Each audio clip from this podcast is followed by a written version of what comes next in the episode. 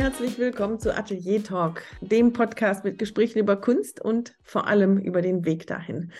Mein Name ist Stefanie Hüllmann. Ich begrüße dich ganz herzlich zur Episode 69 und zur ersten Episode im neuen Jahr 2023. Aber nicht nur das, sondern es ist die erste Episode der Atelier Talk Tipps.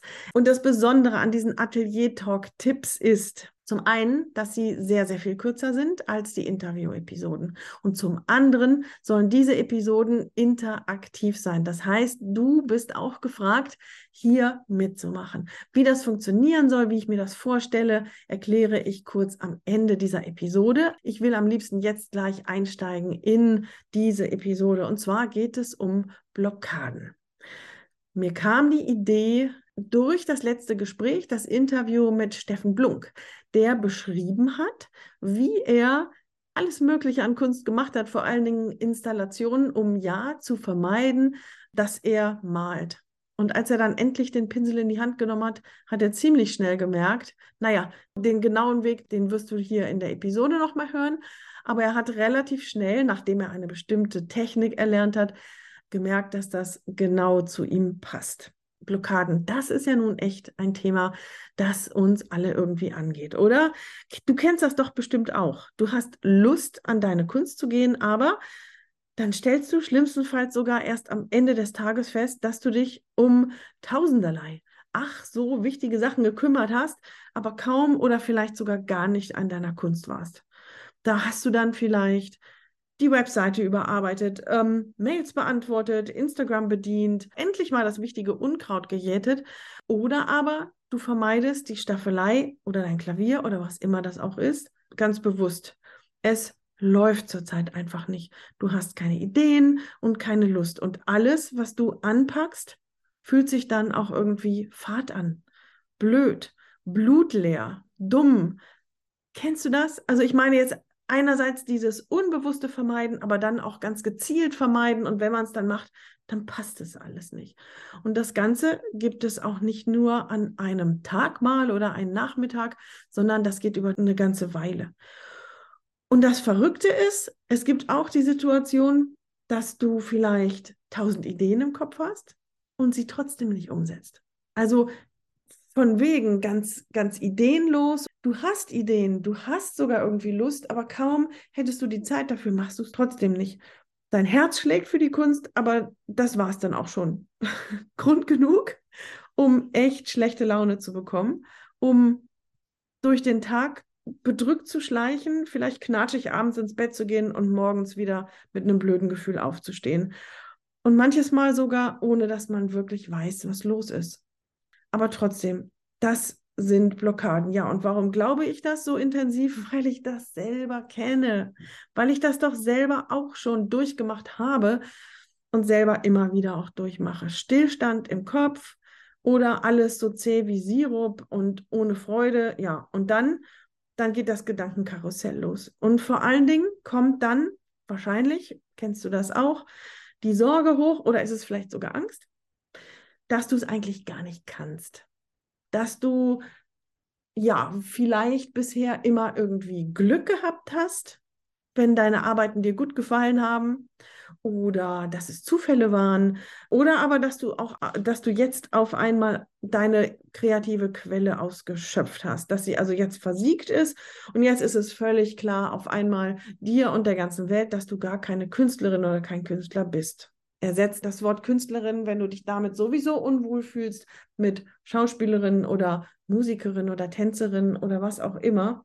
Aber eigentlich, ich bleibe dabei, eigentlich bist du Künstlerin, Künstlerin. So, wir sind ja bei dem Thema Blockade. Hier wird dann also plötzlich klar, ich bin überhaupt keine Künstlerin. Ich habe mir die ganze Zeit eigentlich was vorgemacht und alles, was ich vorher so so erfüllend an, angefühlt hat, das ist jetzt einfach nur noch so eine hohle Geschichte.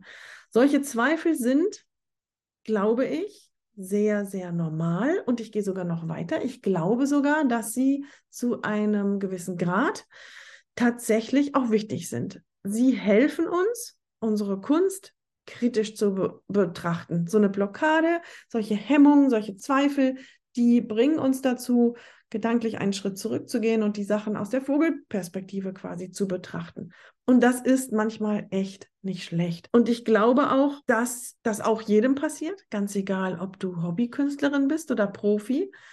Diese Zweifel, diese Sorgen, diese Blockade gibt es immer. Problematisch wird es nur, wenn sowas anhält.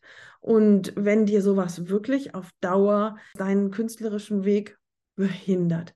Zurück zu meiner Idee, wieso ich auf ja, für den Atelier Talk als erstes zu, zum Thema Blockade komme. Zum einen ist es ein Thema, das ich behaupte wirklich mal zu neun, über 90 Prozent alle betrifft. Auf irgendeine Art und Weise gibt es diese innere Hürde, die du überwinden musst. Und zum anderen war es eben Steffen Blunk, der als letzter mit mir darüber sehr offen gesprochen hat.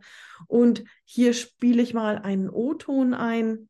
Ja, vielleicht auch ein bisschen seine Gründe dafür. Also bis dahin habe ich ja nur hobbymäßig gemalt, habe dann angefangen zu studieren und im Studium kam dann ja diese Blockade, weil auf einmal ein Druck dahinter war, den ich bis dahin ja nicht hatte. Ich musste ja abliefern.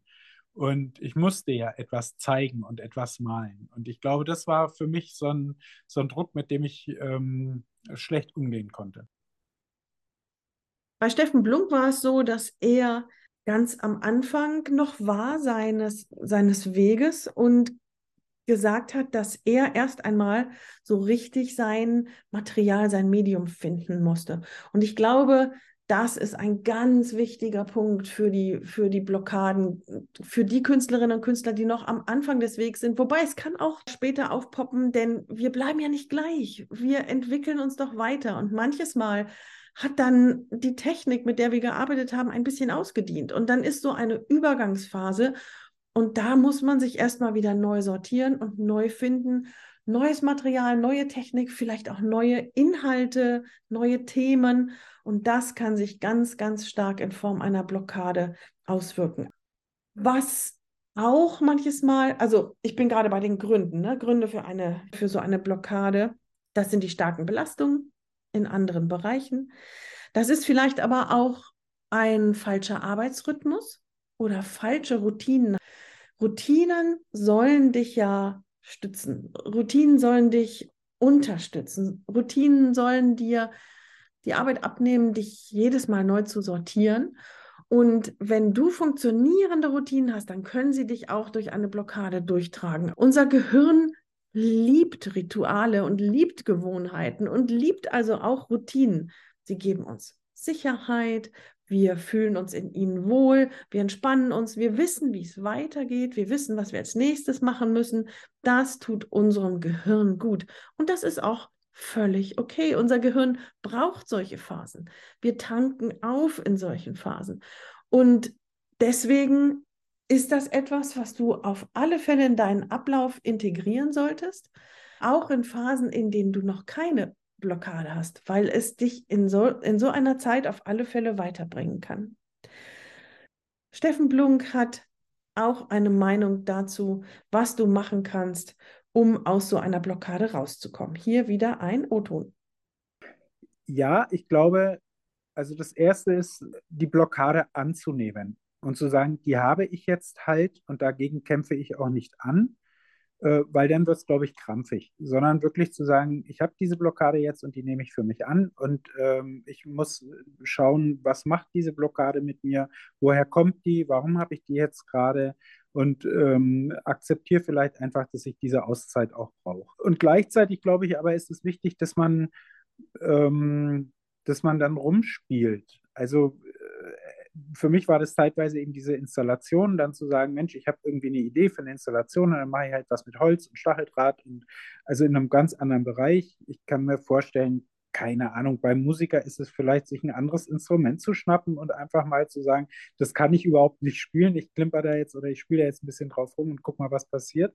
Also so ein bisschen auch in so ein Experimentalstadium vielleicht überzugehen und zu sagen, ich äh, probiere ganz andere Sachen und irgendwann wird diese Blockade sich von allein lösen und wird mich dann auch wieder auf den Weg zurückbringen.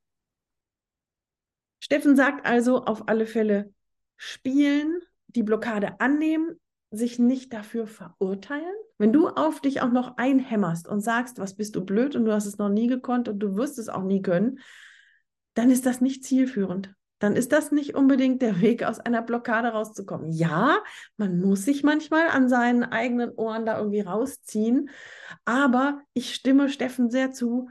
Dann, wenn das dann so ist, dann mach es spielerisch. Ich glaube, es ist ganz wichtig, sich zu lösen, dass man ein Ergebnis haben möchte, das gut aussieht. Perfektionismus ist immer noch der allergrößte Grund für Blockaden. Und wenn du versuchst, deine Blockade zu überwinden, indem du ein tolles neues Werk machst, dann funktioniert das, würde ich mal sagen, in ganz vielen Fällen nicht. Ich glaube, es ist wichtig, dass du minimale Erfolge hast. Prima, das reicht. Du baust ein Regal auf, du strickst Socken, du jätest den Garten dann vielleicht doch mal.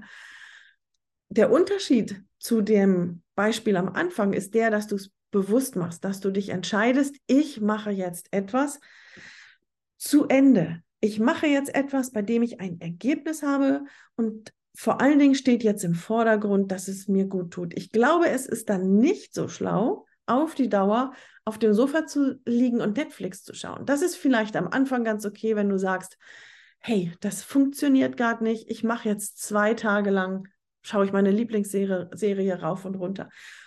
Und wenn man dann wieder anfängt, sich reinzuschleichen, dieses Spielen, einfach was anderes machen, ist, glaube ich, ein richtig guter Tipp und aus meiner Sicht sogar der beste Tipp.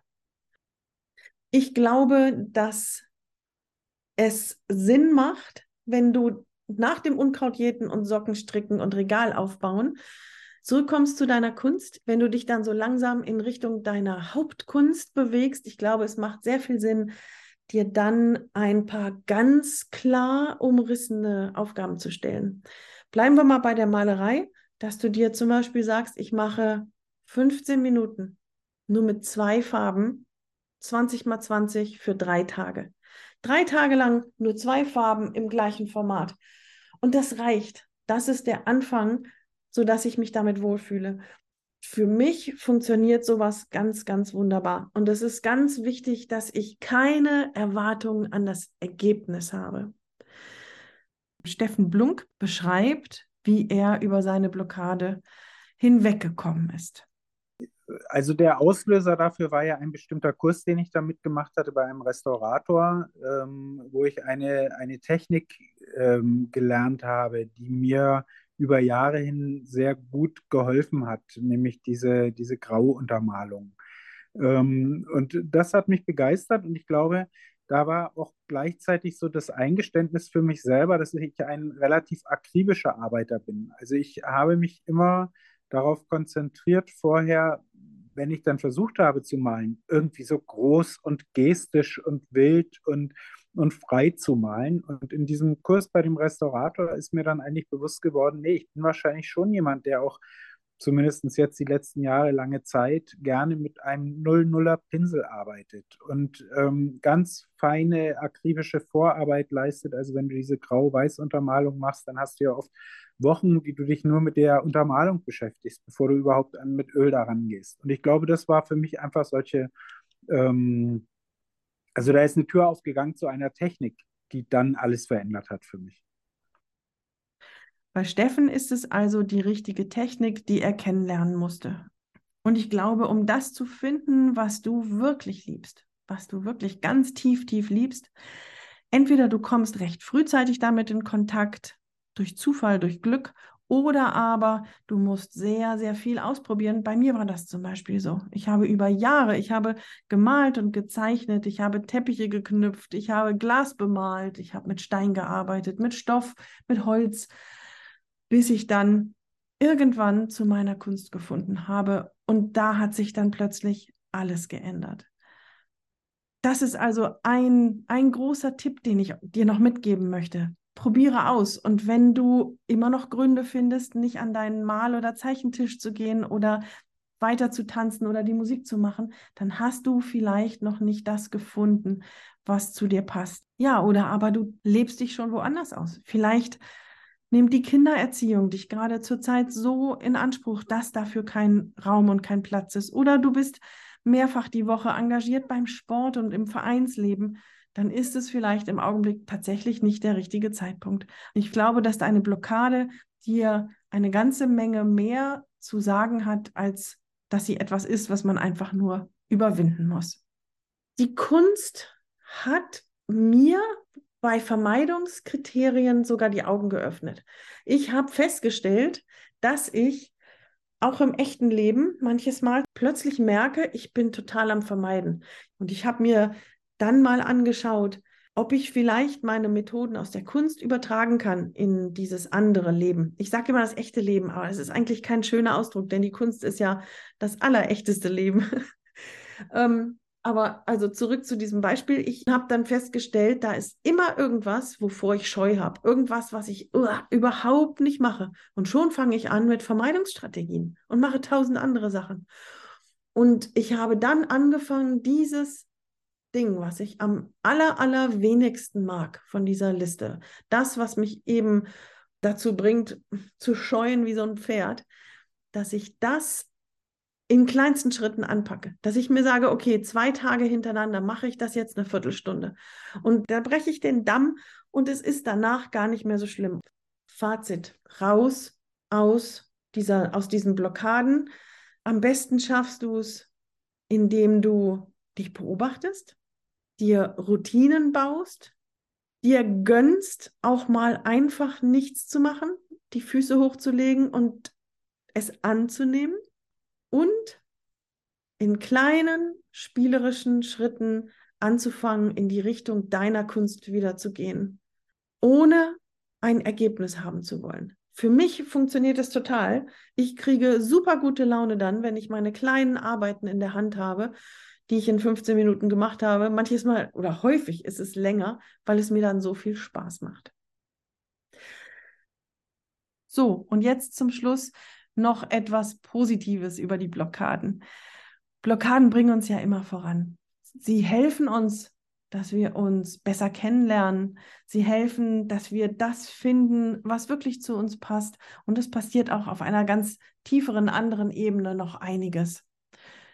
Steffen Blunk fasst das ganz wunderbar zusammen und hier nochmal ein O-Ton von ihm, der uns mit den Blockaden auch ein bisschen aussöhnen soll. Ich hatte dir ja erzählt, dass ich in dieser Malschule in Berlin war, lange vor meinem Studium. Und ähm, da hatte ich auch schon mit solchen Blockaden zu tun. Und da hat äh, mein damaliger Lehrer auch zu mir gesagt, mach dir da mal gar nichts draus. Oft ist es so, dass nach solcher Blockade, wenn du dann mal vielleicht auch wochenlang gar nicht zum Arbeiten gekommen bist, ähm, plötzlich sich ein Knoten löst und was ganz Neues auch entsteht. Und ich glaube, dass das manchmal einfach genau das ist, dass du, also es gibt ja keine, ähm, äh, wie soll ich sagen, keine ganz äh, gleichmäßige Entwicklung in deinem Werk, sondern das ist ja eine, also in der Plankostenrechnung nennt man das sprungfixe Kosten. Ich würde das hier mal sprungfixe Entwicklung nennen. Das heißt, du hast schon so einen Aufwärtstrend, der aber stufenweise sich vollzieht. Das heißt, du bleibst eine Zeit lang auf der Stelle, trittst auf der Stelle rum ähm, und dann hast du plötzlich eine Blockade. Und wenn du diese Blockade dann überwunden bist, bist du aber gleich eine Stufe weiter oben in, in dem, was du machst.